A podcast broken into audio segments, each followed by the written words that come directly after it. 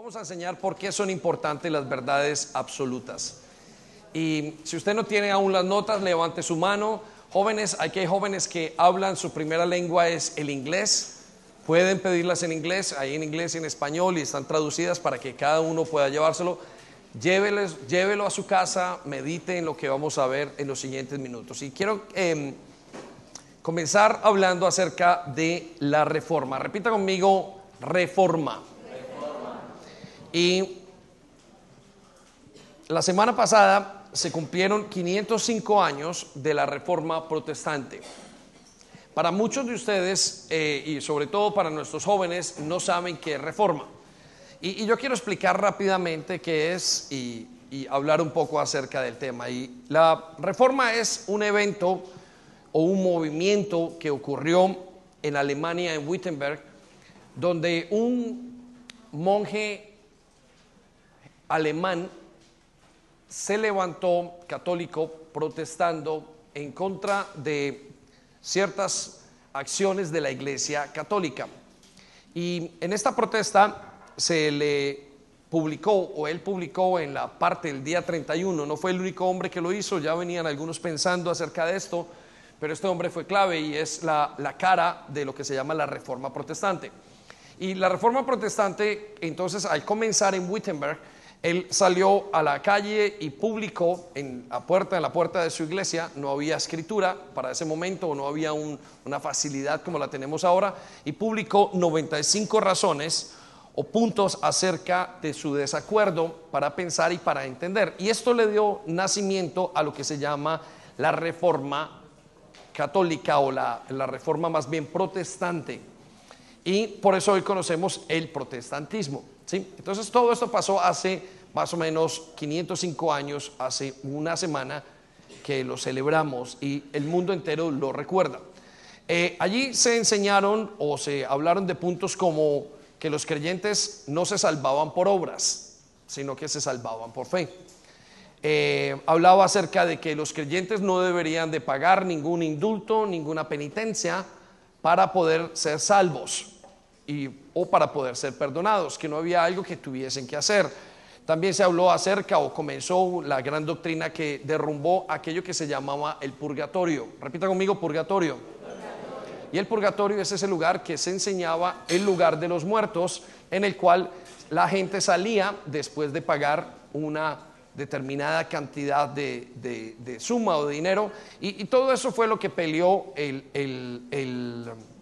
monje se llama Martín Lutero. Y otra de las cosas que peleó o que salió de allí es la infalibilidad del Papa, es decir, el Papa es un hombre que comete errores. Bueno, todo esto dio un gran movimiento y, fue el cambio más grande que ha habido en los últimos 500 años para la iglesia. Es el cambio, eh, la reforma más grande que ha habido en ese momento. Em, ¿Cuál fue el efecto de la reforma protestante? Eh, para que ustedes lo sepan y para que los que no saben, pues sepan qué fue lo que pasó.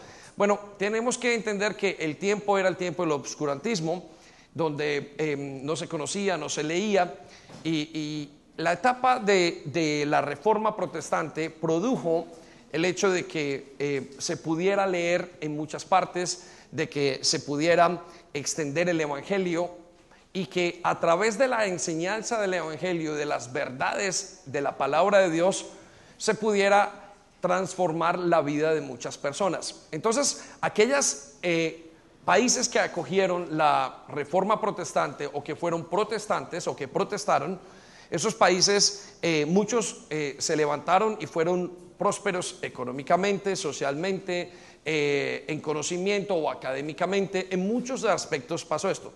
Pero los países que no lo pudieron hacer o que no lo hicieron por alguna razón, entre ellos los países del sur de Europa, estamos hablando de países católicos como Alemania, perdón, España, eh, Grecia, Italia y todos esos países que estaban allí no lograron tener esa transformación, sino hasta muchos años después. Estamos hablando de casi en los últimos 100 años.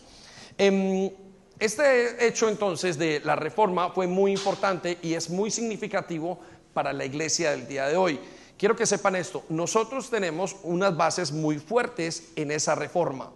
Eh, todo lo que hacemos o parte de lo que hacemos tiene que ver con parte de lo que se enseñó en esa reforma y es muy importante para usted y para mí. Y aunque haya sido hace 500 años, vale la pena recordarlo. Sin embargo, quiero recordar otros aspectos acerca de eso que son muy importantes y, por qué fue tan efectivo el, haber hecho esa reforma. Ahora, em, quizás voy a contestar esa pregunta, ¿por qué es importante entonces recordar la reforma en la actualidad? No solamente es importante porque dieron esos cambios para nuestra vida y para lo que hoy llamamos nuestro cristianismo, em, sino que también recuerde que ese cambio o ese giro que dio la protesta o el, protestantismo hizo que el corazón de muchos hombres creyentes se volviera a Dios y a, leer la palabra de Dios y a comprenderla en una dimensión que no se había enseñado. Ustedes tienen que recordar que la iglesia en ese momento enseñaba en latín Era como si en este momento yo comenzara a predicarles a todos, a todos ustedes en chino o en mandarín y, obviamente no se entendía nada. Pero a partir de ese momento y una de las cosas que más eh, ayudó que este momento fuera tan fuerte y tan efectivo fue que se inventó la imprenta. Y debido a que se inventó la imprenta, eh, al, al, ver la necesidad, eh, una de las características del obscurantismo es que el conocimiento estaba solamente con unos pocos. Entonces, solamente unos pocos, una élite tenía acceso al conocimiento, pero a partir de allí todo el mundo tuvo acceso. Y, se comenzó a través de la, de la multiplicación o de la imprenta, comenzaron a tener los escritos en muchas partes. Y aquellos creyentes que deseaban saber lo que Dios quería y tenía allí estaba escrito, comenzaron a aprender a leer eran sociedades agrícolas y usted tiene que entender que no había un estudio como tal en ese momento. Pero aquellas sociedades, y sobre todo los países nórdicos, eh, comenzaron a ser transformadas. Pero la transformación vino de el entender lo que estaba escrito en la Biblia y de aplicarlo. Hasta inclusive países donde cambiaron las leyes totalmente. Y, y hoy nosotros vemos el fruto de eso de esa reforma en nuestras vidas, en nuestra sociedad, en, muchas de las cosas que están pasando en este momento. Pero entonces, ¿por qué es tan importante recordar la reforma en la actualidad? Porque aquello que usaron los reformistas en ese momento para transformar y dar ese cambio, esa reforma, esa protesta y causar esa reforma que vieron, sirve al día de hoy para que nosotros inventemos la fe pero también sirve para enfrentar la época en la que estamos viviendo. Y estamos viviendo una época supremamente complicada. Y vamos a hablar de eso en unos momentos y vamos a decir por qué es tan complicada. Vamos a intentar enseñarlo. Pero em, antes de enseñar por qué fue tan complicada, quiero enseñar eh, cuál fue, cuál es la clave o el éxito de esa reforma. ¿Qué fue lo que hizo esa reforma? Entonces muchos dicen que eh, fue Martín Lutero, que estaba en un lugar muy específico en, cuanto al conocimiento religioso. Él era un gran maestro y era una persona que traducía las escrituras. Otros dicen que el impacto que traducía las escrituras se debió a lo mal que lo estaba haciendo la Iglesia Católica en ese momento. Y otros dicen que el impacto se debió, obviamente, a lo que Dios había hecho. Pero otros dicen también que el impacto se debió a aquello que se tenía que ver con la, con, eh, la imprenta con el poder imprimir toda la Biblia y poderla llevar a todas partes. Pero yo quiero ir un poquito más allá de eso, y, es el tema de nuestra predicación. Yo creo que el impacto fue el haber conocido verdades absolutas. Repita conmigo, verdades, absolutas. Y las verdades absolutas son, son principios que no son negociables en la fe cristiana. y nosotros conocemos algunos de ellos. ¿Y por qué son tan importantes las verdades absolutas? Bueno, primero porque estamos en, eh, nuestra fe está hecha de verdades absolutas. Su fe, quiero que me regale aquí su mirada en este momento, su fe está hecha de verdades absolutas. La verdad absoluta son postes, son columnas, son cimientos en su fe que no se pueden mover. Como en una casa, en un edificio, si se mueven ciertas columnas, el edificio se cae y se debilita. Bueno, la fe cristiana está basada en verdades absolutas. Por ejemplo, una de las verdades absolutas es Jesucristo resucitó. Murió y resucitó tres días después. Eso es una verdad absoluta. Si usted quita esa verdad absoluta o no la cree, usted no tiene fe. No tiene cómo, eh, cómo cimentar su fe. Es imposible. Entonces, para usted creer en Dios, usted necesita verdades absolutas. Usted necesita verdades no suyas, no sus verdades absolutas, pero necesita comprender las verdades absolutas de Dios. Y eso es supremamente importante para tener una fe estable, una fe que no se mueva, una fe cuando vengan los momentos, las mentiras, eh, la confusión, usted permanezca en pie porque tiene esa fe basada en verdades absolutas. Ahora, em, Dios es un Dios de absolutos, el mismo Jesús lo dice. Eh, en este momento casi suena ofensivo y lo vamos a explicar por qué en unos minutos, pero eh, casi suena ofensivo que usted diga estas palabras, que usted escuche estas palabras de Jesús y usted le resonará muy dura. Si no estás conmigo, estás en mi contra. Eso es una verdad absoluta. Jesús no estaba molesto cuando lo dijo, no creo, quizás en su corazón lo había dicho inclusive con mucha misericordia, tratando de de crear y una advertencia. Dijo, mira, si ustedes no están conmigo, están en mi contra. Esas son las mismas palabras del Señor Jesucristo, no son palabras mías. Quiere decir que es una verdad absoluta. No funciona, no la puedo. Si yo puedo estar un día con el Señor, otro día no, un día sí, un día no, y Él dice, no estás conmigo, o todo o nada. Dios es un Dios de absolutos. Venga, denle un aplauso a Dios, por favor. Entonces la fe no es una cuestión relativa. Una cuestión relativa es algo que se pueda aplicar aquí, algo que yo tome de acá y aplique acá y haga algo y, yo creo de acuerdo a lo que yo creo. No, nadie puede creer en Dios relativamente. ¿Sí? Entonces, em, para nosotros las verdades absolutas son muy, muy importantes. Si usted dirá, eh, eh, suenan demasiado fuerte para el día de hoy. No, no, no, siguen siendo igual de importantes el día de hoy. Ahora, para poder enseñar esto en los siguientes minutos, quiero llevarlo a tres gráficas que usted tiene en sus hojas o que tiene aquí en la primera. Em, bueno, antes de ir a la gráfica, quiero que vaya conmigo a Romanos capítulo 13, versículo 11.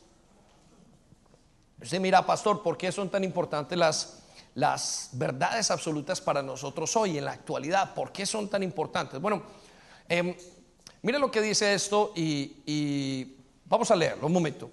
Eh, Romanos 13, 11, Pablo hablando a la iglesia, dice, hagan todo esto estando conscientes del tiempo en que vivimos. Quiero que repita conmigo, estando conscientes del tiempo en que vivimos. Circule esa frase, por favor, conscientes en el tiempo en que vivimos. El plan de Dios es que sus hijos estén conscientes y sepan en qué momento está. Sepan en qué momento están viviendo. Daniel supo en qué momento estaba viviendo, el Señor Jesús supo en qué momento estaba viviendo, Elías, Isaías, los santos hombres de Dios supieron en qué momentos estaban viviendo. Pero nota lo que sigue en la siguiente parte del versículo. Ya es hora de que despierten del sueño, pues nuestra salvación está ahora más cerca que cuando inicialmente creímos. Ya es hora de que despierten del sueño, pues nuestra salvación está ahora más cerca que cuando inicialmente creímos. Y eso es una realidad. Cuando él dice, cuando Pablo dice, pongan atención, sean conscientes, entiendan el momento donde ustedes están viviendo y la actualidad que ustedes tienen va a traer un efecto en el creyente, va a valorar su salvación. ¿Cuántos de ustedes en un momento dado en su vida dijeron algo así? Si yo hubiera sabido esto desde joven, mi vida sería tan diferente. ¿Sí?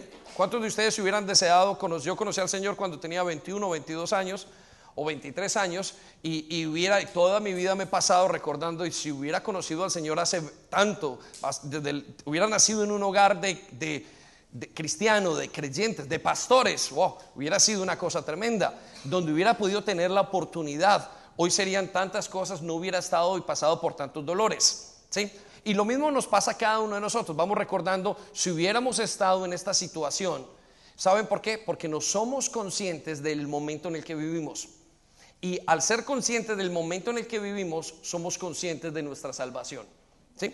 Entonces, Dios nos dice continuamente, sean conscientes del momento donde están y serán conscientes de su salvación. Si quiere escribir eso, lo puede hacer. Sean conscientes del momento en el que viven, entonces serán conscientes de su salvación. ¿Qué quiere decir eso? Usted va a entender, mire, yo ahora veo a lo que pasa alrededor mío y doy gracias a Dios de que en casa conocemos del Señor y que mis hijos son enseñados diferentes. Y ellos que algún momento van creciendo y, y no comprenden la fe, no comprenden quién es Dios y en algún momento dijeron era aburrido, era esto, hoy dicen gracias a Dios que vivimos en una casa que tuviera principios. ¿Cuánto le dan un aplauso al Señor por eso?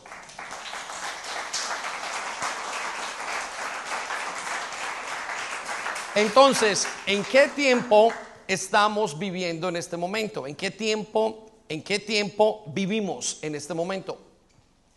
Y voy a decirlo categóricamente, vivimos en el postmodernismo. Repita conmigo, post. Más fuerte, postmodernismo. Pastor, mi clase de filosofía, me dijo uno ahora, yo lo vi en clase de filosofía. Y vamos a hablar un poquito de filosofía. Y vamos a hablar de tres etapas importantes. Y quiero que no se asuste, ¿sí? Pero yo no he ido a la universidad, yo no he ido a esto, yo era el peor en, filosofía. No, vamos a hablar tres aspectos importantes, ¿sí? Vamos a hablar de tres etapas para poder enseñar esto. En la primera diapositiva que usted va a ver en este momento, nos enseña la primera etapa que va desde los tiempos bíblicos hasta el año 1500. Esa etapa se le llamó el premodernismo. Repita conmigo, pre-modernismo. Escuche, estoy enseñando tres etapas del ser humano en estos momentos, ¿sí? Tres etapas importantes. Quiero que me escuche porque de allí vamos a sacar una lección muy importante para saber dónde estamos. El premodernismo va del año, desde el tiempo bíblico hasta el año 1500, y la característica del premodernismo era que Dios estaba en la parte más alta del conocimiento. Luego estaba el hombre y luego la sociedad. Entonces, en el premodernismo, la característica más importante, aparte del conocimiento de Dios, era que los hombres utilizaban el conocimiento de Dios para llegar a conclusiones. No pensaban ellos, no tenían lógica como tal, sino que la lógica era basada en lo que Dios había dicho. Por ejemplo, Dios creó todas las cosas, el cielo, la tierra, Dios creó al hombre, Dios creó todo lo que en ella hay, Dios creó el matrimonio, Dios creó el sexo, Dios creó la vida sexual, Dios creó todo lo que tiene que ver. Durante el antes del 1500 la gente no se planteaba otra cosa. Repita amigo, no se planteaba. ¿Por qué? Porque todo era discernido o entendido desde el conocimiento de la divinidad de Dios, del conocimiento bíblico. Y a esa etapa se le llama el premodernismo. ¿Cuál es la conclusión de esta etapa? Que durante esta etapa era fácil creer en milagros, por ejemplo. No había ningún problema. ¿Por qué? Porque decían, Dios lo hizo, no hay ningún problema, creo en milagros. Por consiguiente, puedo creer en milagros. Lo he llevado a la etapa del premodernismo. Voy a llevarlo a la etapa del modernismo. Repita conmigo, modernismo. Vamos al siguiente diapositiva. En esta diapositiva o en el modernismo cambió la manera de pensar. ¿Sí? En el modernismo cambió la manera de pensar. Ya Dios no era, estaba en el primer lugar para tomar cada decisión, sino que Dios estaba en el segundo lugar. El hombre pensaba o analizaba y la base para tomar las decisiones y el conocimiento y vivir su vida era la lógica. Repita conmigo, lógica. Más fuerte, lógica. Entonces, en la anterior, en el premodernismo, la gente tomaba las decisiones de acuerdo a lo que Dios dijera. Pero en el modernismo, la gente tomaba de acuerdo la decisión de acuerdo a la lógica. ¿Qué quiere decir? Si yo entiendo y mis pensamientos me llevan a una conclusión, entonces esa es la verdad. ¿Ok? Entonces, esa es la verdad. O sea que la gente utilizaba la lógica y el pensamiento para entender el mundo y la vida y las verdades. Por ejemplo, voy a darle, vaya la redundancia, un ejemplo en esto. La lógica dice que el ser humano, el chimpancé, el mico, tiene características físicas del ser humano. ¿sí? Entonces dice, tiene la nariz, tiene los ojos, tiene, se comporta, parece por consiguiente, por lógica, yo entiendo que venimos del simio. ¿Estamos? Esa es la lógica, no hay otra cosa más. Ellos miran las piernas, miran las manos, miran esto, miran ciertos gestos y dicen, venimos de allí. ¿Qué los llevó a esa conclusión? La lógica. Para este momento de la sociedad cultural es difícil creer en milagros. ¿Por qué es difícil creer en milagros? No es lógico creer en milagros porque no lo puedo explicar. ¿Estamos? En el tiempo del premodernismo era lógico creer en milagros o era fácil creer en milagros. ¿Por qué? Porque yo creo que Dios es Dios y no hay ningún problema. Para mi hija es fácil creer en milagros. Porque tiene ocho años o porque tiene cinco años o porque tiene tres o porque tiene... Es fácil creer en milagros. Nadie ha dicho que ha creído en mentiras. Es fácil creer en milagros. Muy bien. Vamos a apagar esos celulares. Pero la siguiente etapa del modernismo es lógica. Y es como la etapa en muchos de ustedes. Algunos de los jóvenes dicen, yo no entiendo, por consiguiente no creo. Usted no puede entender la fe, porque es un milagro. El milagro es la intervención de Dios. ¿Estamos? Entonces, esa es la etapa que va desde el 1500 al 1900. Y eso es lo que le llamamos la gente lógica. Cuando hablamos con Sandy a veces, digo, le compartí a tal persona, pero me dice, ese no cree. Y dice, ¿por qué? Y estamos hablando y me dijo, porque es una persona muy lógica. Ah, ¿cómo así que lógica? Sí, es una persona que quiere llegar a sus conclusiones para entender quién es Dios. Y entonces no cree en lo que Dios está haciendo, porque a Dios no se le puede creer por lógica. No es lógico que usted cierre sus ojos, ore y le vaya bien en la vida. No es lógico que usted diezme y Dios lo bendiga. No es lógico que usted ponga las manos sobre una persona que está enferma y la persona se sane. Eso no tiene ninguna lógica. No es lógico que usted se alegre en medio de una circunstancia difícil y usted tenga la victoria en medio de esa circunstancia difícil. No es lógico. Esto es algo para el premodernismo. Para la gente moderna no es lógica. ¿Estamos o no? Ahora quiero llevarlo a la última diapositiva. Perdón, aquí está, perdón, vamos a la anterior, un segundo. En, el, en, el, modernismo, el hombre está primero, lo, su lógica, y luego está lo que Dios dice, y luego está la sociedad. Pero tenemos un gran cambio, que es el que estamos viviendo ahora, y se llama posmodernismo. Ahora sí, vamos a la allí. Repita conmigo, posmodernismo. Posmodernismo quiere decir después del modernismo.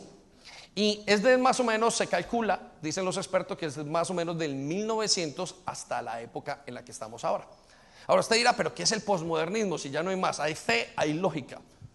El posmodernismo tiene la característica de que no hay una verdad absoluta hay muchas verdades. El posmodernismo tiene como característica la interpretación de la verdad. Usted dirá, ¿qué es eso, pastor? Bueno, vamos a mirar la diapositiva un momento. Primero está lo que digan las sociedades, luego está lo que dice el hombre, su lógica, y luego está lo que dice Dios. Yo quiero que usted se ubique, si usted es premodernista, que si usted es moderno o si usted es postmodernista.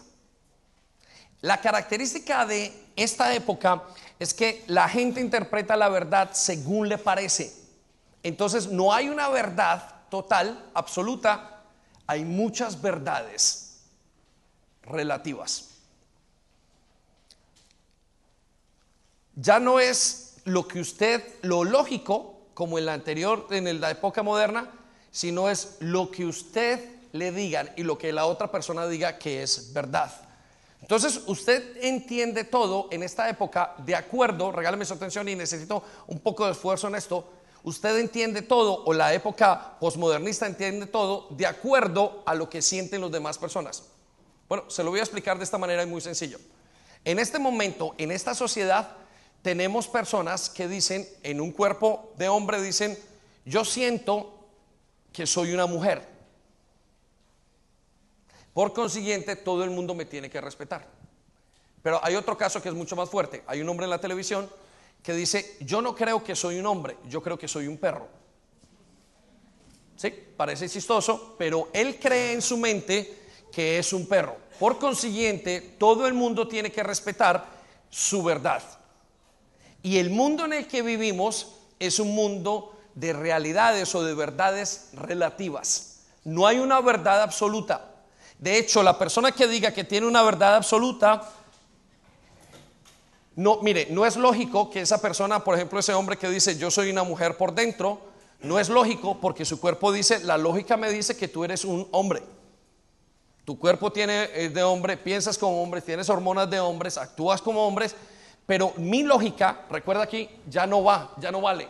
¿Vale qué? Lo que diga la sociedad alrededor, la percepción de los demás. Y ya no mucho menos vale, ya no vale la lógica, ni tampoco vale lo que dice Dios. Dios dice, el hombre creó al hombre como hombre y a la mujer como mujer. Pero la percepción de la lógica del pensamiento dice, ni siquiera se puede. ¿Cómo voy yo a ser una mujer sabiendo que tengo todo el cuerpo de un hombre? Esa es la época en la que estamos.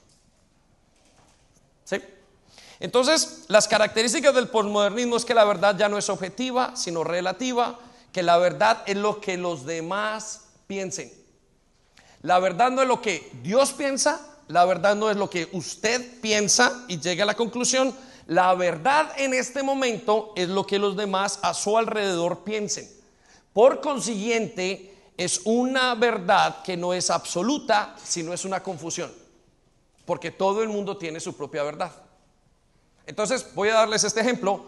Hace muchos años se viene intentando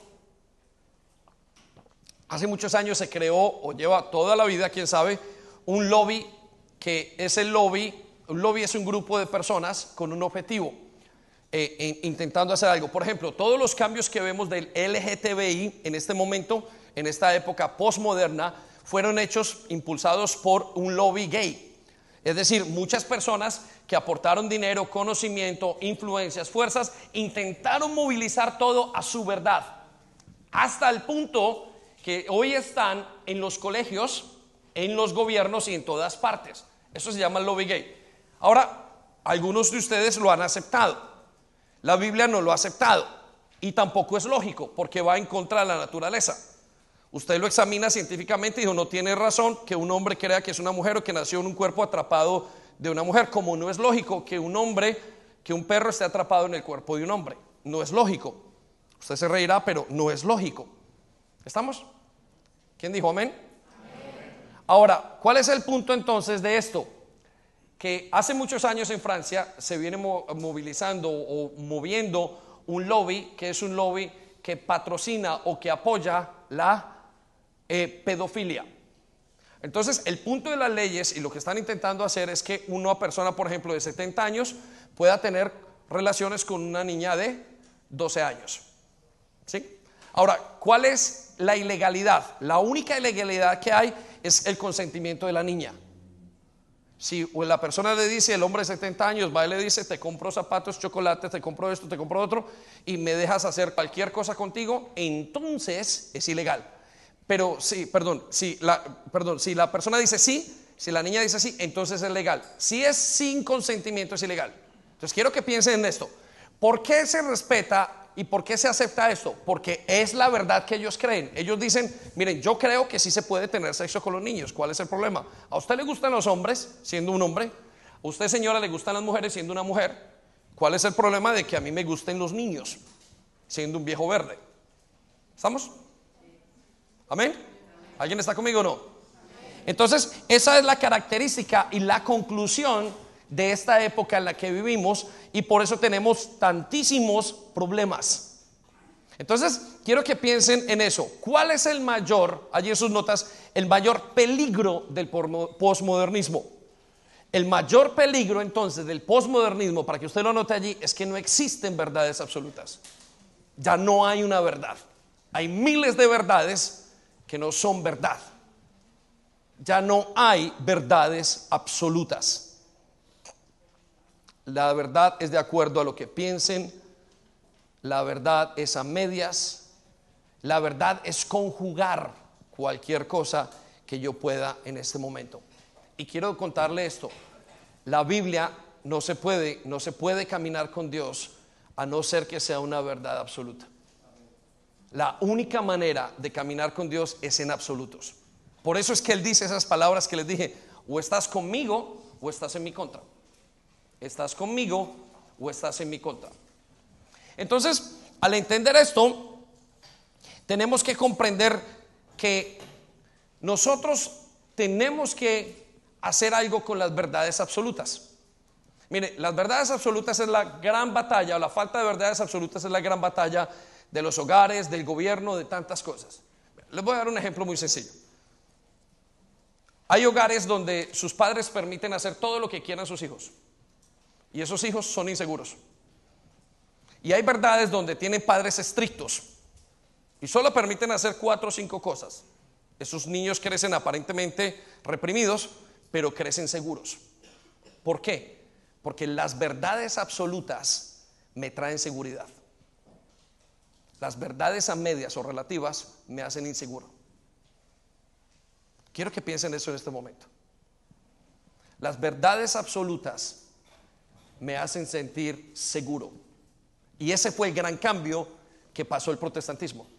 Se aferró a cinco verdades absolutas. Y todo el cambio que dio toda la gente llevó a sociedades a cambiar era porque tenían verdades absolutas. ¿Por qué nosotros ahora no vamos aparentemente progresando más? Porque no tenemos verdades absolutas, sino que son verdades relativas. Entonces, al día de hoy, la iglesia, usted, el creyente, se está enfrentando contra cosas muy difíciles. Usted se está enfrentando contra un pensamiento relativo. Todo vale. Mire, lo vamos a mirar desde varios puntos de vista. En el gobierno hay leyes que no tienen lógica. Por ejemplo, dice, no mates. ¿Sí? Tiene la lógica. Pero matar un niño en el vientre de una persona no es un asesinato, es un derecho. Es ilógico. Ya el gobierno en el que estamos viviendo tiene una cantidad de confusión. Usted ya no puede seguir el gobierno. De hecho, ellos son los que aprueban las leyes ilógicas de LGTBI. Es ilógico totalmente y voy a contarles algo que está en las noticias y no en las noticias, está en las noticias oculto, porque cuando está en las noticias sale es porque es pro gay o pro LGTB o pro posmodernismo. Pero muy oculto tiene una noticia que pasó rápidamente por las noticias y la sacaron. Y es la clínica de Tavistock. Tavistock. La clínica Tavistock era una clínica que usaron hace lleva varios años, yo creo que es un par de décadas, me imagino, cambiando el sexo de los niños. Entonces venían niños de 12 años o 13 años y decía, estamos confundidos. Creo que hay un hombre y una mujer en mí, decía el niño. Y le cambiaban el sexo. No le preguntaban, ¿estás seguro? ¿Lo que quieres es esto? Muy bien, no hay ningún problema. Vamos a apoyarte en tu nueva decisión, verdad relativa. Y vamos a entrar en esta nueva apoyo y vamos a cambiarte el sexo. Y les cambiaron el sexo a muchos. Eso está pasando sobre todo en los países nórdicos. Y cuando les cambiaron el sexo dijeron, los ayudamos. 20 años, 10 años o 15 años después, estos jóvenes volvieron con pensamientos suicidas, depresivos, casi con queriéndose quitar la vida y morir totalmente, no sabían qué tenían. Dijeron, ¿cómo es posible que a la edad de 12 años hubiera un doctor, un médico, y me hubiera permitido a mí cambiar mi sexo cuando yo no tenía nada? Cuando no sabía qué hacer, cuando lo que tenía era una confusión psicológica y mental. Entonces, ¿qué está pasando con esto? Que los están cerrando. Pero eso es solamente algo que están haciendo y que se están dando cuenta. Sin embargo, las leyes siguen siendo para el gobierno totalmente relativas. En la sociedad ya no es un patrón a seguir. Hace muchísimos años usted podía seguir el patrón de la sociedad. Yo recuerdo las palabras de mi mamá y me decía, usted tiene que ser una persona buena y útil para la sociedad. Y, ese era el pensamiento, tienen que aportar a la sociedad. En este momento la sociedad no se puede confiar, ya no es un patrón, porque no sabe para dónde va, porque tiene una, una verdad relativa. Pero usted va a los colegios y a las universidades y se han vuelto los lugares donde enseñan todo lo que es relativo, cero verdad absoluta. Mire, hace muchísimos años las universidades eran los peores lugares que había. No estoy diciendo no vayan a la universidad jóvenes, estoy diciendo eran los, los lugares donde enseñaban aquellas verdades relativas. Les decía, mire, eh, eh, este no existe, Dios no está aquí, pruébeme si Dios es quien dice que es, haga toda una cantidad de cosas, porque eran todas verdades relativas. Pero ahora son los colegios los que están enseñando las verdades relativas. ¿Qué significa los colegios? En los colegios están enseñando cómo ser homosexual, en los colegios están enseñando cómo, eh, cómo Dios no existe, en el colegio está enseñando eh, que Dios no es una verdad absoluta, en el, el colegio está enseñando que las personas tienen que aceptar todas las religiones que hay. Y eso está totalmente equivocado. Ahora, ese no es el problema total, sino que ahora el posmodernismo ha entrado con tanta fuerza que su familia tiene problemas con el posmodernismo. El niño llega a la casa y le dice al papá, papá, pero ¿por qué no aceptas sabiendo que hay tantas religiones? Y hay padres que dicen, mire, desde que mi hijo, no me importa si mi hijo no viene a la iglesia, pero desde que mi hijo sea una buena persona, no tengo ningún problema. No tiene verdades absolutas. No me importa si mi hijo duerme, hace, si hace con la novia, si esto, lo otro. No tengo una verdad absoluta. Todos los caminos, le dice el niño al papá, llevan a Roma. Papá, tú eres aburrido. Ay, papá, no eres moderno. Papá, es que tú no sabes qué hacer en estos casos, dice el hijo o la hija. Es que tú no sabes cómo se comporta uno en estos casos. No entiende la sociedad en la que estamos. Estás premoderno. Lo que está el niño diciendo es, hay muchas verdades, papá, y eso es lo que he aprendido. No hay una verdad absoluta. Estás equivocado. En un medio, en una época donde no hay verdades absolutas, la verdad absoluta se vuelve una ofensa. Hace un par de meses, en el mes de julio, cuando se celebró el orgullo gay, iban a celebrarlo en el colegio de nuestras hijas. Aquí hay cuatro niñas que estudian en un colegio muy cercano. Y en ese momento, cuando ya lo estaban enseñando en su colegio, nosotros nos dimos cuenta y yo escribí a la escuela y dije, no quiero que mi hija participe de esto. No quiero que mi hija participe porque si participa va en contra de mis verdades absolutas. Para el profesor, eso tuvo la llamada del, director del colegio y las cartas del director del colegio porque estaba ofendiendo su verdad relativa. Creemos que se puede ser homosexual, por supuesto. La invitación era que hicieran un cupcake con la bandera. ellos no estaban tomando parte, no estaban teniendo relaciones eh, eh, eh, con otras, con las personas del mismo sexo, no le estaban enseñando pornografía, no, no tenía nada que ver con eso. Solamente se tenían que tomar un cake. Uno de los puntos de mi hija y de las niñas que estaban allí, de Hailey y de Lilia, era que si ellas decían a sus amiguitas, Dios creó el hombre y la mujer y son eso, eh, se iban a sentir ofendidas. ¿Por qué? Porque la verdad absoluta ofende la verdad relativa. Quiero que piensen eso. ¿Estamos aquí? ¿Amén o no? Muy bien. Entonces, las familias están viendo, esto se está metiendo en las familias, pero también está metido en la iglesia. Las iglesias están aceptando y no ven como grave las verdades absolutas. Las iglesias están acomodando para aceptar cualquier tipo de cosas. Ya no le dicen pecado a lo que es pecado. Están viviendo una posmodernismo dentro de la iglesia. Entonces, uno, hay un caso de un pastor hace un par de años eh, y el pastor, una de las cosas que dijo el pastor es que eh, eh, es un pastor bautista y los bautistas son reconocidos por tener una, una, una, una doctrina muy sólida, una doctrina de muchas verdades absolutas. Y este pastor entró en esta iglesia, se comenzaron a casar personas del mismo sexo. Ya no es la lógica, ya no es lo que Dios dice, en la sociedad. ¿Por qué? Porque es que vamos a abrir nuestras puertas a la diversidad de las personas.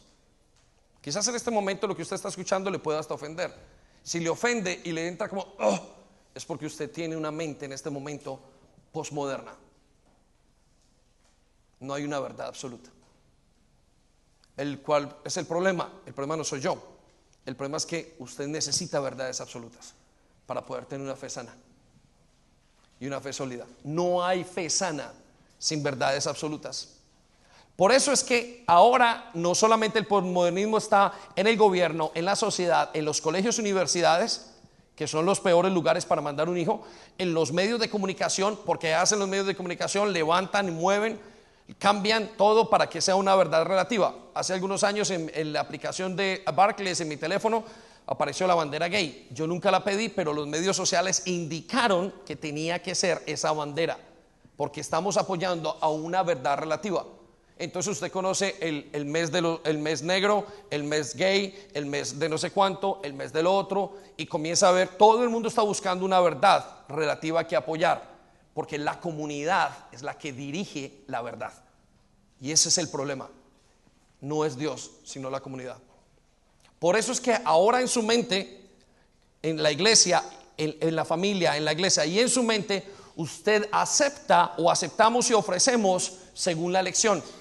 Mire, voy a contarles una cosa y quiero que toda la iglesia me coloque atención en esto. Una de las religiones más crecientes se llama la espiritualidad. Repita conmigo, espiritualidad.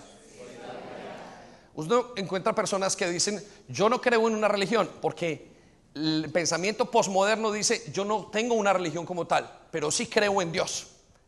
Entonces utilizo un poquito de Buda, entonces utilizo un poquito de los judíos, entonces eh, un poquito de la cábala, un poquito de la santería. La espiritualidad es una, no es una religión como tal, sino que es la mezcla de muchas religiones. Y es aceptado, ¿por qué? Porque es relativo. Si usted se siente bien así, no hay ningún problema. Si de aquí para arriba usted es judío, de aquí para abajo usted es musulmán, de aquí para abajo usted es indiano, de aquí para abajo usted es cristiano, de aquí para abajo usted es satánico, no hay ningún problema. Aceptamos porque usted dice que es espiritual. Entonces, cuando una persona dice es espiritual, quiere decir no soy judío, no soy cristiano, no soy musulmán, no soy hindú, no tengo ningún tipo de relación con ninguna de esas religiones, he escogido muchos poquitos de muchas religiones y eso es lo que hace que yo sea la persona que soy.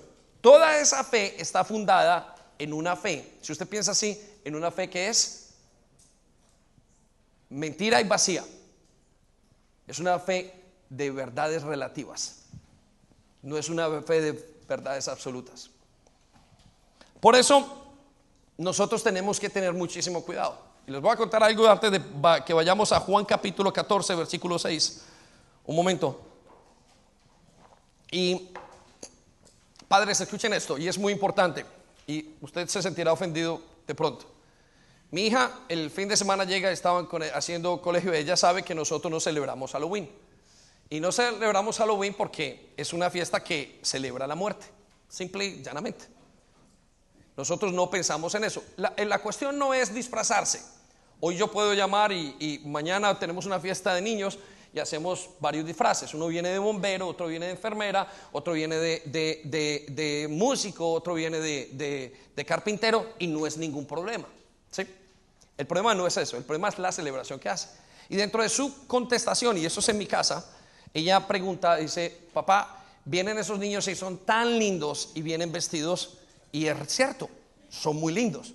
Ella está diciendo, amo los niños. Puedo tenerles algunos dulcecitos. Y ella dijo, e-, ella me dijo, puedo, tener, puedo darles algunos dulcecitos si tocan. Y yo le dije, Gaby, no les des. Porque el día de mañana, cuando tus hijos crezcan y celebren la muerte, ellos van a querer y tú no lo vas a poder entender. Porque es una verdad relativa. ¿Estamos? Ella entendió. Ahora, quiero que sepa esto. Si eso está en mi hogar como pastor, que predico verdades absolutas, ¿cómo serán nuestros hogares en el resto de hogares? Y no tengo nada contra los disfraces, ¿sí? Pero sí tengo todo que ver con las verdades absolutas. Entonces, lo voy a llevar a Juan capítulo 14, versículo 6. Necesito explicarle esto. Entonces, ¿cuál es el mayor peligro del posmodernismo, es que no existen verdades absolutas. Juan capítulo 14, versículo 6 dice así. Y esta es la declaración del Señor Jesucristo. ¿Quién es Jesús? No están seguros, ¿no?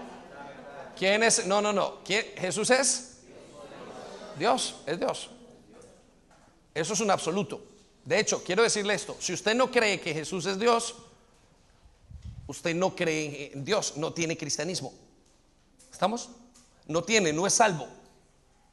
¿Por qué? Porque decir que Jesús es Dios es una verdad absoluta. decir que Jesús es Dios es decir que Mahoma es Dios, es decir que Buda es Dios, es muy diferente. Es decir que usted es Dios, es decir que no existe Dios. Es una verdad absoluta. Entonces, quiero llevarlo solamente con este versículo a lo absoluto de vivir para Dios de lo que es Dios. Entonces, versículo 6, Juan 14, 6. Jesús le dijo, yo soy el camino. Repita conmigo, el camino. Quiero que resalte la palabra Él. Repita conmigo, Él. Más fuerte, Él. Note una cosa, Jesús no dijo, yo soy un camino. Jesús dijo, no dijo, yo soy otro camino. Jesús habló en absoluto, yo soy el camino. No dijo otra cosa. Si hubiera querido decir, yo soy un camino, y hay Buda, y hay eh, eh, em, eh, Mahoma, y hay lo que usted quiera, ángeles santos, lo hubiera dicho. Pero creer en Jesús, el cristianismo es absoluto. Dijo, yo soy el camino. Si usted no comprende que Él es el camino, puede que no esté en Cristo. Es un absoluto. Ahora, ¿qué plantea la sociedad actual? No, hay que aceptar a, Buda. Bueno, hace muchos años yo, eh, hace muchos años, vuelvo digo, se me pega, pero hace 20 años, que son muchos, nos reuníamos en Edgewater. Y en Edgewater había un sitio y era una casa, eran las primeras reuniones que se hacían en la iglesia. Y una de las personas quiso comprar el lugar. Y el dueño del lugar dijo, hay muchas iglesias cristianas. No se la vendo. Quiero darle la oportunidad a alguien de otra religión. ¿Estamos? Él creía una verdad relativa. El día de hoy hay un templo hindú. ¿Estamos? Él no creía una verdad absoluta, él creía una relatividad. Quiero ser inclusivo con todas las cosas que hay. El problema es que usted está siendo inclusivo en todo y no hace nada. Y para caminar con Dios es en absolutos. Iglesia, si usted no conoce sus verdades absolutas, usted no puede caminar con Dios. Por eso muchas de las familias, muchos errores, muchos jóvenes cometen muchísimos errores porque no tienen las verdades absolutas. Dicen, no, Dios puede una cosa, o Dios puede otra, yo puedo fumar, yo puedo hacer esto, yo puedo esto, lo otro, porque tengo verdades que no son absolutas, son relativas todas. Por eso no pueden caminar en comunión con Dios. La única manera de caminar en comunión con Dios es caminar en absolutos. Mire lo que dice entonces, yo soy el camino. No dijo soy un camino, no dijo habrá otro camino, no soy un mejor camino, yo soy el camino. Note lo que sigue en la siguiente parte, y soy la verdad. Repita conmigo, la verdad. Circule las palabras la. Necesito que entienda esto, circúlela por favor, porque esto le va a ayudar. Él no dice soy una verdad. Él no dice soy mi parte de la verdad. Él no dice soy como una verdad. Él dice soy la verdad. Es un absoluto. Si usted no entiende que Jesús es la verdad, todavía no está en Cristo. Ahora, usted tendrá que entender en su casa y en su interior que es la verdad. ¿Qué significa que solamente hay una verdad? Bueno, hasta hace 500 años había una verdad. Después esa verdad, como es divina, no hubo lógica que hubiera una verdad. Entonces los hombres dijeron, no, no nos ha creado Dios, nos hemos creado nosotros. Está la etapa de la evolución, tranquilos, nosotros mismos nos hicimos a nosotros mismos. Y al día de hoy dice, usted lo que usted quiera hacer. Si usted quiere ser un gato, usted es el mejor gato del mundo y vamos a amarte como el gato. Pero si es un buen perro, lindo el perro, venga para acá. Pero si te sientes chica en un cuerpo de chico, no hay ningún problema. Seguimos juntos. Y los padres dicen, es lo que hay. Miren, a partir de que se dijeron las leyes y se aceptaron las leyes de que se puede cambiar el sexo, hay un incremento en los niños que por moda ha dicho, papá, ya no soy más hombre, soy una niña. Hoy siento, hoy estoy en un problema. Un niño de 12 años que no escoge ni su mm, eh, hora de dormir. Una niña de 14 o 15 años que no es capaz de ser responsable con su tarea. Uno jovencito de 16 y 17 que los hay, los hay, que no puede ni levantarse solo, ¿podrá escoger su sexo? Es ilógico. Pero para esta verdad relativa está bien. Porque si tú sientes así, tranquilo. Si tú crees que es así, no hay ningún problema desde que te sientas bien. Estamos entendiendo el problema del posmodernismo. Entonces, mire lo que dice, soy la vida. Quiero que circule la palabra la. En, esta, en este solo versículo hay uno, dos, tres, cuatro, cinco y uno que no lo menciona, verdades absolutas. Solamente en eso, en la manera en que Jesús se identifica. Quiero que piensen esto y lo hablamos en alguno de los talleres, en, el primer taller que tuvimos hace ocho días. La identidad es quien yo soy. Cuando usted se identifica, dice, yo soy esta persona. Mucho gusto, yo soy David. Eso es lo que me identifica, esa es mi esencia. Alguno de ustedes o de nosotros podrá decir, mire, yo soy policía por hacer una broma, otros dirán por mentir, mira, yo soy esto, otros dirán, yo no soy casado, por una mentira, pero el Señor Jesús dijo una verdad. Y esa es la primera parte que la que tenemos que partir. ¿Y cuál fue la verdad? Seis absolutos. Yo soy el camino, soy la verdad, soy la vida. No hay otra vida. Usted dirá, pero pastor, hoy yo leí en los libros, no hay otra vida. Está la vida en Dios. Es Él la vida. Ahora note el siguiente absoluto y resáltelo. Nadie es un absoluto. Nadie viene al Padre sino por mí. Nadie viene al Padre. La única manera de entrar en el Padre es a través de Jesús. Nadie y si no, circulan las palabras si no. Solo Jesús es la entrada al cielo. Es entrada a la presencia de Dios. Ahora, deténgase en este momento. ¿Le ofenden estas verdades absolutas? Si estas verdades absolutas y usted en su corazón grita y llora y se está que se rompe sus vestiduras y dice, es imposible cómo no aceptan a Mahoma o cómo no aceptan esto, cómo no acepta, usted todavía no ha conocido a Jesús. Porque Jesús es la verdad.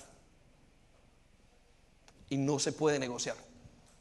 En eso consiste la fe cristiana. En conclusión, somos una mosca en medio de una gran leche. ¿Por qué? Porque este mundo entero es relativo. Y nosotros somos perseguidos porque somos absolutos. Tal como esos niños en el colegio dijeron, papá, si digo algo que Dios hizo al hombre hombre y se la mujer mujer, mis amiguitos van a decir que eso es homofóbico. Pasarán dos cosas. O ese niño tiene la fortaleza de tener una verdad absoluta, o en su corazón tendrá que decir, por amor a lo que pasa, no voy a decir mi verdad absoluta. Entonces, ¿cómo puedo enfrentar el posmodernismo? Están sus notas. ¿Cómo puedo enfrentar el postmodernismo? Y le voy a dar dos cosas importantes para eso. Pero antes vamos a leer Segunda de Corintios, capítulo 4. Segunda de Corintios, capítulo 10, versículo 4. Usted lo tiene en la nota. Si quiero que me regale un poquito más. Yo sé que está, hoy estamos hablando de un tema supremamente importante, pero al mismo tiempo sé que, que es un tema muy espiritual. ¿sí? ¿Por qué no se pone en pie un momento? Venga, póngase en pie. Tome aire. Dele gracias al Señor. Abra sus labios. Dele un aplauso gigante a Dios también.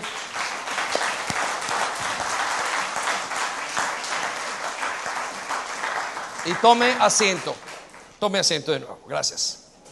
Vamos a segunda de Corintios capítulo 10. ¿Cómo enfrentar el posmodernismo? ¿Cómo enfrentar ese pensamiento en la casa. ¿Cómo enfrentar ese pensamiento? Y quiero llevarlo para contestar a Segunda de Corintios, capítulo 10, versículo 4. Y quiero que vaya conmigo acá. Y escuche lo que dice. Vamos todos. Dice, las armas con que luchamos no son del mundo, sino que tienen el poder divino para derribar fortalezas. Repita conmigo, derribar, fortalezas. fortalezas. Más fuerte, derribar Fortalezas. Repita conmigo, poder divino. Cuando pensamos en poder divino, ¿qué estamos pensando? Estamos pensando en fuerza, ¿es cierto? Estamos pensando en algo que llega y mueve y de repente hace un movimiento o hace, estamos pensando en algo físico o en algo espiritual. Pero quiero que llevarlo a esta lucha. Él está hablando de las armas con que luchamos en este mundo. Y está hablando de que tienen el poder divino. ¿Qué es ese poder divino? Vamos al versículo 5. Dice, ese poder divino para destruir argumentos. Repita conmigo, argumentos. Y toda altivez que se levanta contra el conocimiento de Dios. Necesito que resalte las palabras destruir, que resalte las palabras argumentos contra todo el conocimiento de Dios. La última parte del versículo dice, y llevar cautivo todo pensamiento. El poder, la única manera de romper y de ir en contra de el posmodernismo es a través de ir en contra, de evitar todo lo que vaya en contra del conocimiento de Dios. Lo vuelvo a repetir. Lo voy a explicar con esto. La iglesia, bueno, lo tiene en la primera parte, entonces, lo primero que usted tiene que hacer es aferrarse a las verdades absolutas. Escríbalo, aferrarse a las verdades absolutas. Aquí está, sí. Anótelo allí. Lo primero que tiene que hacer, si la iglesia, si la casa, si la familia, si usted como individuo no se aferra a las verdades absolutas, las siguientes verdades relativas lo van a destruir. Vuelvo al tema de mis hijos, que es lo mío. Cuando en toda la niñez con Gabriela, en los últimos momentos del día, yo me voy con ella y a la cama y hablo con ella y oramos y le cuento siempre una historia. Y la historia que le he contado, muchas historias, me dice, papá, me cuentas una historia muy bien. Y hay una historia que yo llevo contándole desde pequeña y quiero ilustrarlo con esta historia. La historia es, papá, papá Dios hizo el cielo y la tierra. Te ama muchísimo hizo el hombre, hizo los animales, hizo el perro, hizo el gato, hizo todo lo hizo papá Dios. Pasaron años de contarle la historia siendo muy pequeña. Hasta que un día me dijo, papá, ¿por qué me cuentas la misma historia? Y yo le respondí, porque cuando tú crezcas, esta historia te la van a dañar. En el colegio te van a dañar la historia de que Dios no existe. De que en la universidad te van a decir, Dios no es bueno. Dios es una manera de manejar al mundo. La religión es una manera de hacer otras cosas, la manera de dañar y de lavar tu cerebro. Porque cuando crezca, los medios de comunicación te van a, te van a bombardear con pensamientos continuamente de que Dios es malo. Porque cuando crezcas, tus compañeros, las razones que van a decir al lado tuyo es Dios no está contigo. Porque todas las situaciones que van a pasar al lado tuyo te van a ir bombardeando y bombardeando con una sola objetivo, el conocimiento de Dios. Vale, papá. Si la iglesia no se aferra a las verdades absolutas, y se los decía en la primera reunión, especialmente los que son aquí, los nuevos los entiendo, pero los que son líderes, responsables, gente que enseña, tiene que estar aquí, debe de estar acá si quiere enseñar, porque tienen que escuchar verdades absolutas, porque si no, ¿qué le van a enseñar a sus familias? Mire, le voy a decir una cosa, el colegio lleva a sus hijos a los grupos del colegio y a los, a los, a ver las religiones y escucha la enseñanza. Vamos al templo Buda y uno dice, genial, fueron al templo Buda. Esto es lo que hace Buda, la reencarnación y una cantidad de cosas, el hinduismo o el, eh, pues, todas las religiones que están. Esto, lo llevan a, una sinagoga y esto es lo que hacen, lo llevan a otra parte y esto es lo que hace. ¿Qué les están diciendo a sus hijos? Coge algo de aquí, si te parece. Al final, el examen de que ellos aprendieron es ¿Qué te gustó más del templo hindú? Me gustó que hay tres dioses. Muy bien. ¿Qué no te gustó? Me gustó que no me gustó que es muy frío. ¿Qué te gustó más de, la mezquita? Esto. ¿Qué no te gustó? Esto. ¿Qué te gustó de esto? del, templo, el que usted quiera, del satanismo. Ahora, hago, una cuña aquí. ¿Sabe que el satanismo es una religión? Hace años también aquí salieron donde en un barco donde las fuerzas armadas o las fuerzas de las fuerzas reales o como se le diga, el, Royal eh, Marines o eh, lo, que fuera, eh, aceptaron porque un soldado dijo, yo quiero ejercer mi religión aquí.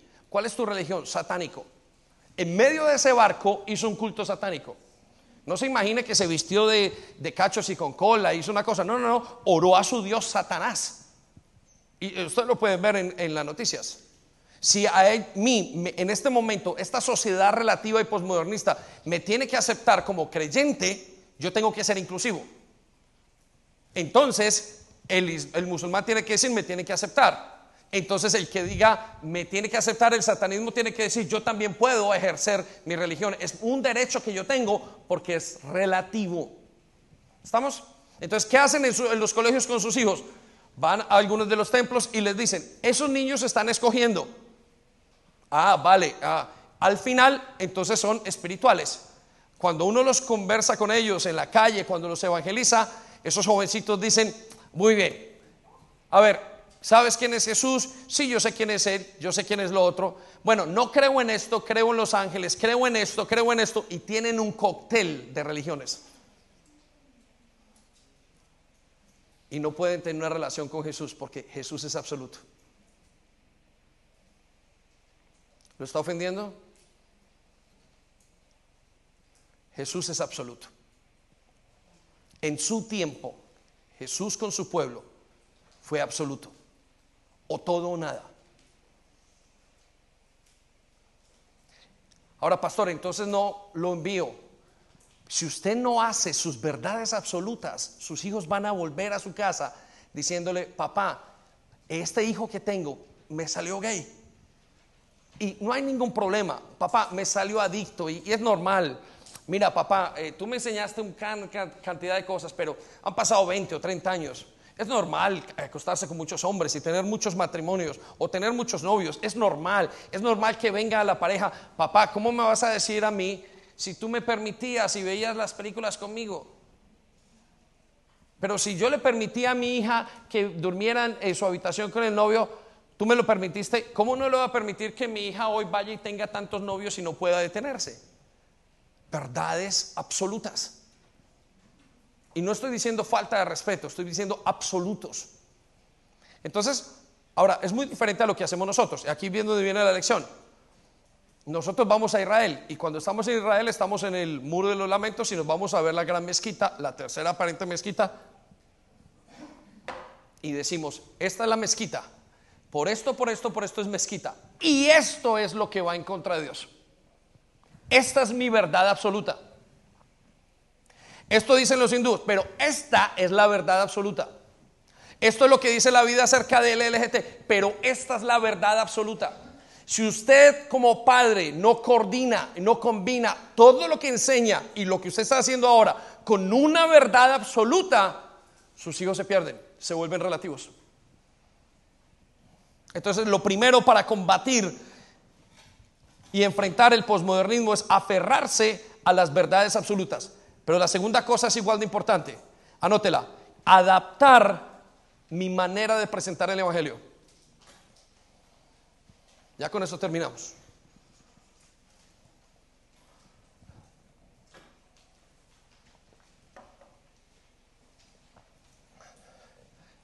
¿Qué significa adaptar el evangelio? Adaptar mi manera de presentar el evangelio. Escuche, quiero que me escuche muy, muy claro. Necesito que sea muy, que se me quede con esta idea. No, no puedo dejarlo ir con otra cosa, porque esto daría para un mal comentario y una herejía. Escucha lo que dice.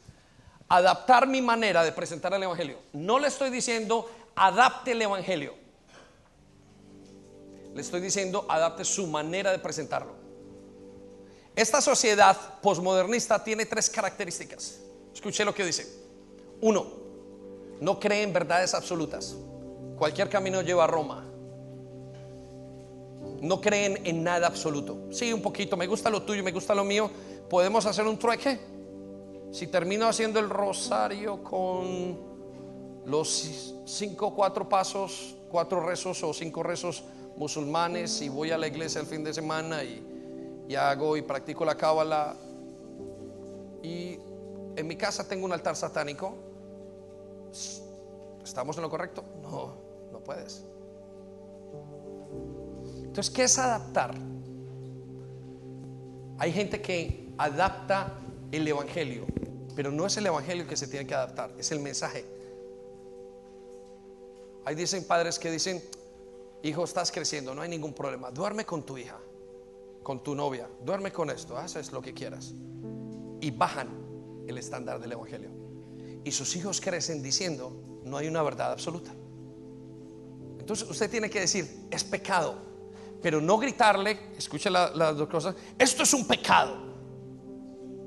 Es decirle, lo que estás haciendo mal es pecado. Yo tengo que adaptarle. Eso es lo que te van a enseñar en el colegio.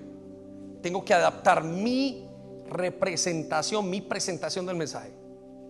Ellos no están buscando una verdad absoluta. De hecho, la van a rechazar.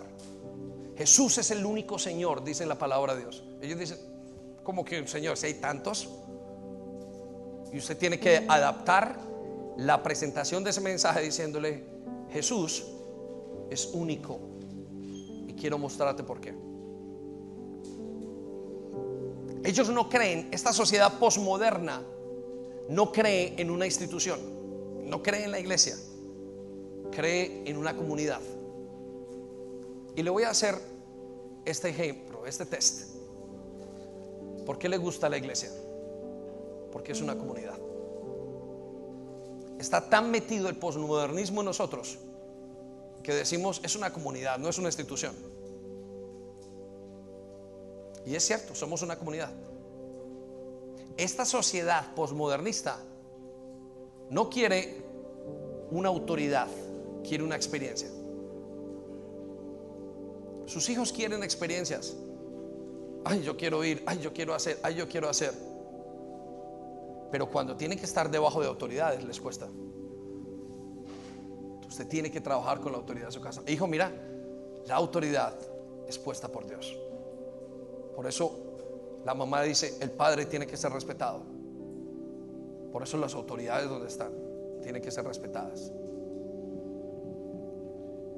Usted tiene que adaptar la manera de presentar su mensaje. Pero quiero decirle esto, van de la mano. Si usted no conoce sus verdades absolutas, quiero que sepa que le van a acabar a sus hijos, le van a acabar su fe, le van a acabar todo lo que usted tiene de Dios. Y bien que será la palabra, dijo, y al que no tenía se le quitará todo. ¿Cómo va a saber las verdades absolutas si usted no conoce la Biblia?